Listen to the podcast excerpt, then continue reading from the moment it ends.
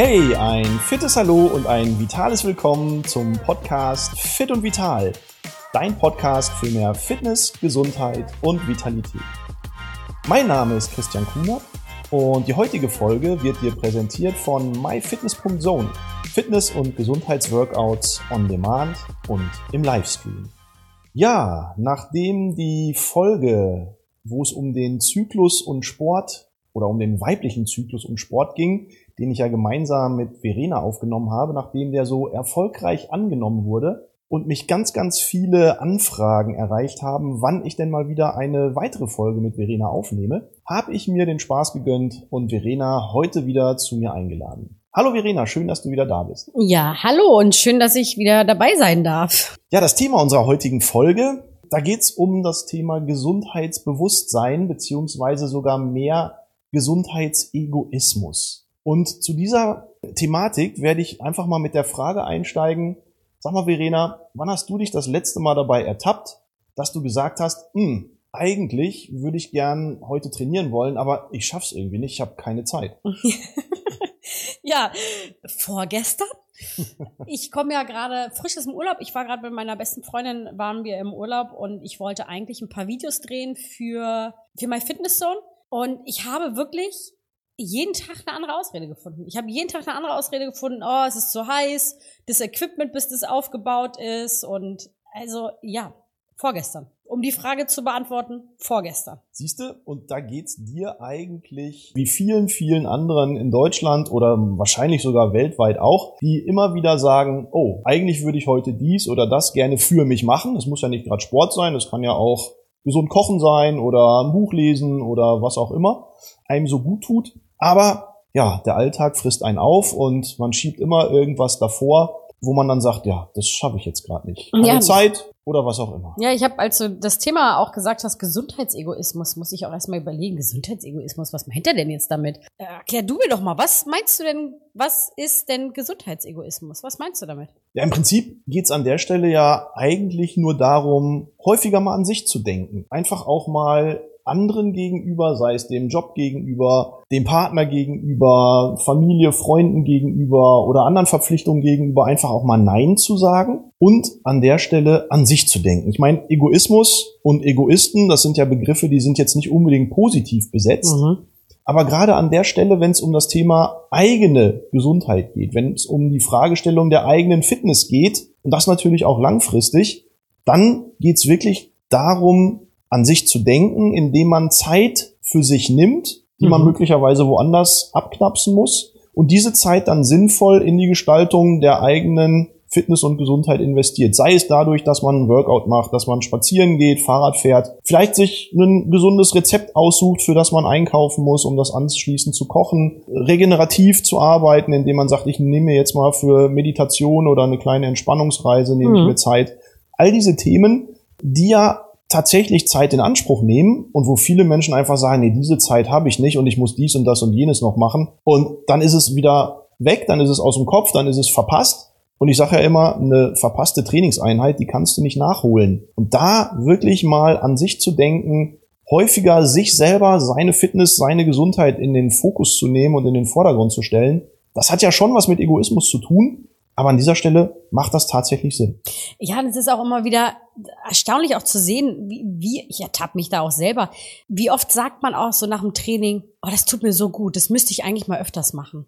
Und das, ne, man fühlt sich ja auch besser nach dem Sport. Also das ist wirklich, ich glaube, ich fasse mir da auch öfters auch mal selber an die eigene Nase, wo ich dann immer nach dem Training sage, oh, ich müsste es eigentlich ich will jetzt nicht sagen, ich mache ja viel Sport, ne? aber dass man auch wirklich sagt, ach, ich müsste ich eigentlich öfters machen, weil man sich so gut fühlt. Bei mir ist es zum Beispiel Schwimmen. Gerade jetzt in der Winterzeit ist wirklich, wenn ich da mal in der Schwimmhalle war und bin ein paar Bahnen geschwommen, man fühlt sich wirklich gut danach. Ja, und das ist so der eine Aspekt. Ne? Du hast natürlich diesen kurzfristigen Moment nach dem Training, wo du sagst, boah, ich fühle mich jetzt tatsächlich besser, ich fühle mich wohler, ich fühle mich irgendwie wacher, ich spüre meinen Körper ganz anders, ich habe irgendwie ein gutes Gefühl auch vom Kopf her ein gutes Gefühl, weil ich irgendwie meinen Gedanken freien Lauf lassen konnte, weil ich das Gefühl habe, ich habe was für mich getan. Meine Stimmung hat sich möglicherweise sogar verbessert. Das sind ja alles so die kurzfristigen Effekte, die wir vom Training erzielen, weil ja auch ein paar Hormone ausgeschüttet werden, weil im Körper einfach eine ganze Menge passiert.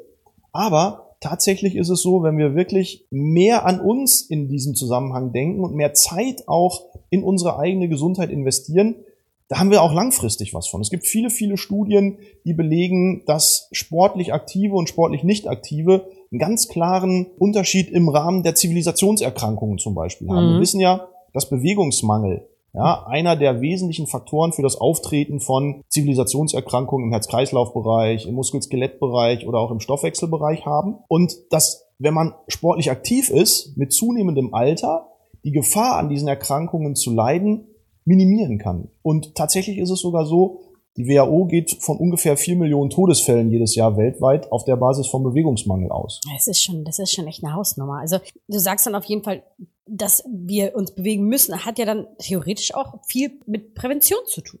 Ja, natürlich, gerade wenn wir diese Volkskrankheiten nehmen. Ne? Prävention ist ja etwas, wo wir vorbeugen vor Erkrankungen oder, ich formuliere es mal positiv, wo wir unsere Gesundheit erhalten können, wo wir unsere Leistungsfähigkeit, unsere Fitness erhalten können. Und das ist ja mit zunehmendem Alter immer wichtiger. Nicht nur, dass wir Erkrankungen vorbeugen können, sondern tatsächlich unsere Lebensqualität und auch unsere Lebensdauer erhalten können. Wir gehen tatsächlich davon aus, dass wir durch mehr Bewegung, durch mehr Fitness und gesündere Lebensweisen auch unser Leben verlängern können, um circa acht bis neun oder zehn Monate nach hinten raus. Und das ist natürlich etwas, was ein Ziel sein kann.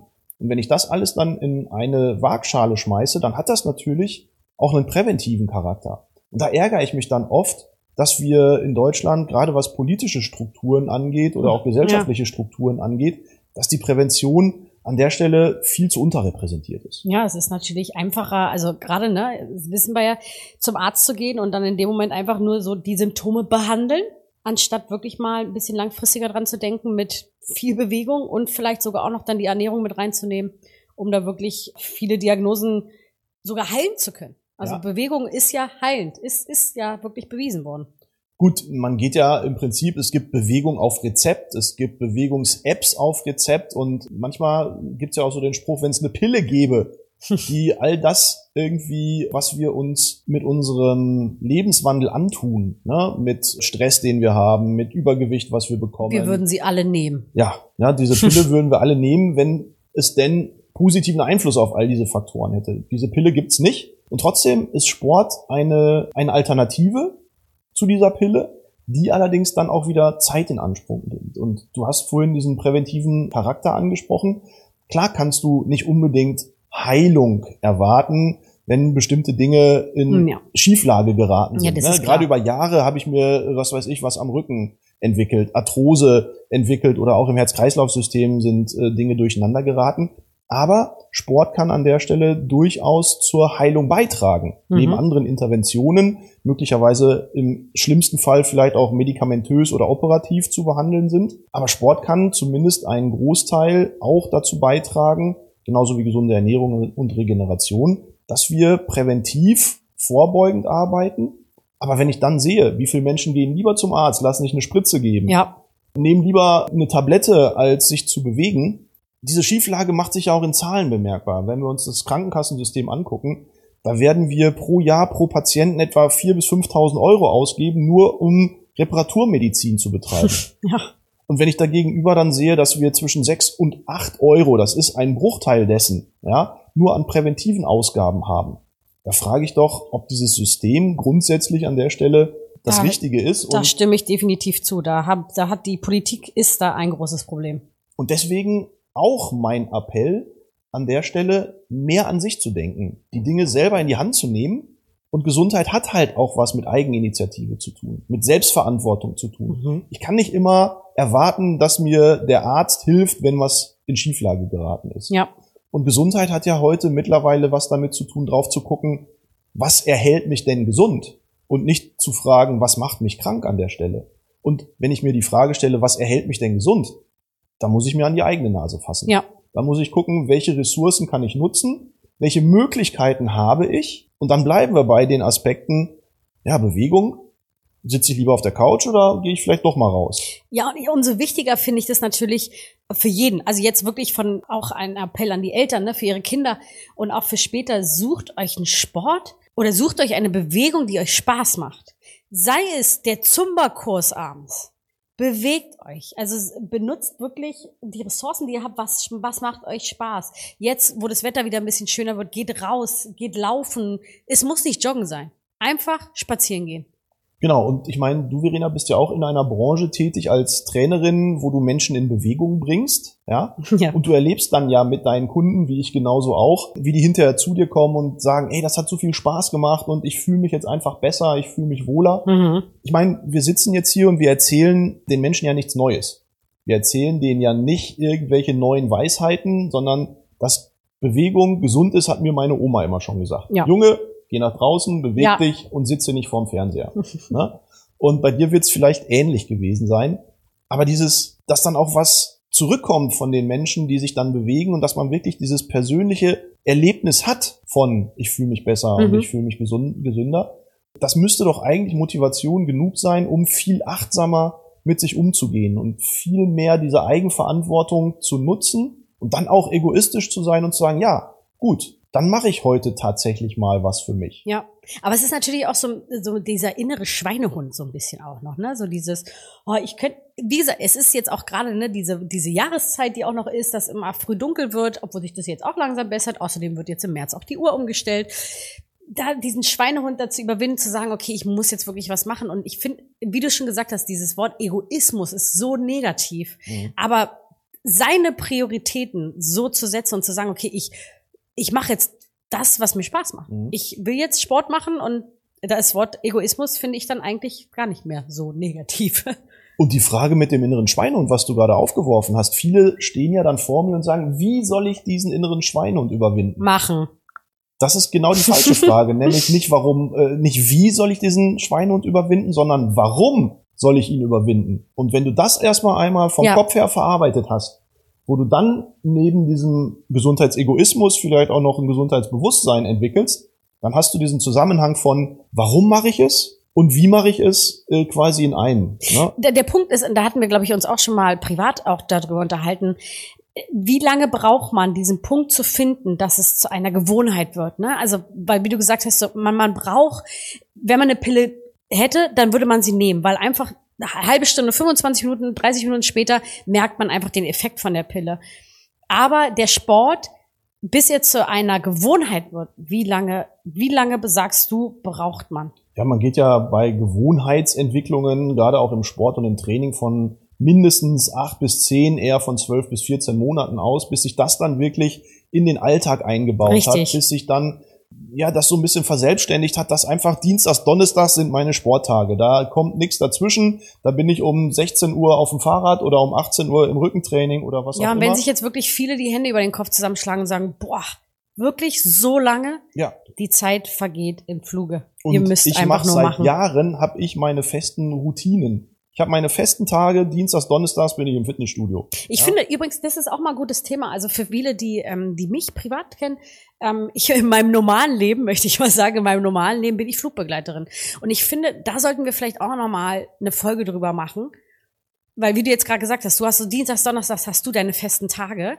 Aber ich als Flugbegleiterin, die jeden Monat einen anderen Flugplan hat, da auch den Sport integriert, da sollten wir mal eine Folge drüber machen. Das ist eine gute Idee. Ja können wir vielleicht bei einer der nächsten Gesprächsrunden, die wir hier so vielleicht zukünftig immer mal haben, können wir das Thema Sport und Alltag, wie passt das zusammen, können ja. wir das sicherlich mal reinbauen. Aber bevor wir jetzt zum Ende kommen, ja, wäre es vielleicht jetzt Zeit für das Coach Kunert Fazit an dieser Stelle. und da muss ich einfach sagen, ich habe für mich erkannt, dass ich nur einen Körper habe. In dem wohne ich, seit Geburt und bis zum Tod. Und wenn ich dann überlege, dass ich mir keine neue Wirbelsäule irgendwie bei Amazon bestellen kann, keine gebrauchte Bandscheibe irgendwie bei eBay bekomme und auch Herzklappen aus dem 3D-Drucker im Moment auch noch nicht so die richtige Alternative sind, da muss ich einfach sagen, ist dieses, wo ich oft mich ertappe, ist es jetzt richtig, dass ich zum Sport gehe? Ja, absolut. Also dieser Egoismus, den ich an den Tag lege an dieser Stelle, ist absolut der richtige Weg, auch für mich die richtige Entscheidung. Weil ich merke auch an mir selber, wenn ich zu wenig tue, dann werde ich erstens ungemütlich. Das will niemand. Und zweitens merke ich es auch an mir selber, dass es mir dann einfach auch nicht so gut geht. Und deswegen, ja, werde ich gleich auch wieder meine Tasche packen, werde zum Sport fahren und dann werde ich es mir anschließend gut gehen lassen. Ja. Und genau das ist der Weg. Und Gesundheitsegoismus, das Wort Egoismus ist in der Hinsicht definitiv nicht nichts Negatives. Nehmt euch Zeit für euch, und geht zum Sport. Bewegt euch, geht raus, geht mit den Kindern spielen. Genau. Ich denke, das ist ein schönes Schlusswort. Und wenn auch du irgendwie Themen hast, ne, wir haben ja jetzt gerade schon einen Themenvorschlag, Sport und Alltag, aber wenn auch du Themen hast, die für dich spannend sind, dann melde dich doch einfach bei mir unter Kunert Gesundheit auf den sozialen Medien.